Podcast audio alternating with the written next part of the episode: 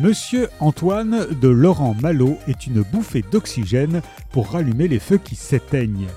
Laurent Malo est écrivain et scénariste, il est né en 1970 et a déjà connu deux grands succès, Que Dieu lui pardonne et Mathilde Mélodie. Dans Monsieur Antoine, nous faisons la connaissance d'Antoine Lagadec qui, à 70 ans et sans prévenir, vend son imprimerie à Orsay en région parisienne et s'installe à Saint-Ambroise, zone pavillonnaire d'une petite ville du Jura. Avec ses costumes de gentleman et son vieux pick-up américain, il détonne. Son énergie et sa fantaisie touchent vite le cœur des habitants qui pour la plupart n'ont qu'un rêve, quitter ce lieu endormi où seule la brasserie chez Suzy apporte vie et chaleur.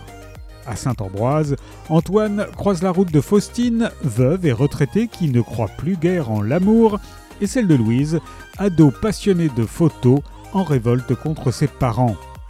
L'une et l'autre comprennent que Monsieur Antoine, comme tous l'appellent, cache des douleurs qui affleurent peu à peu. Il n'a pas déménagé d'Orsay, il a fui. Contre toute attente, ce sont elles qui pourraient bien lui venir en aide. Avec sensibilité et justesse, Laurent Malo nous parle de regrets, mais aussi de rédemption, d'amitié et d'espérance. Monsieur Antoine de Laurent Malo est paru chez XO.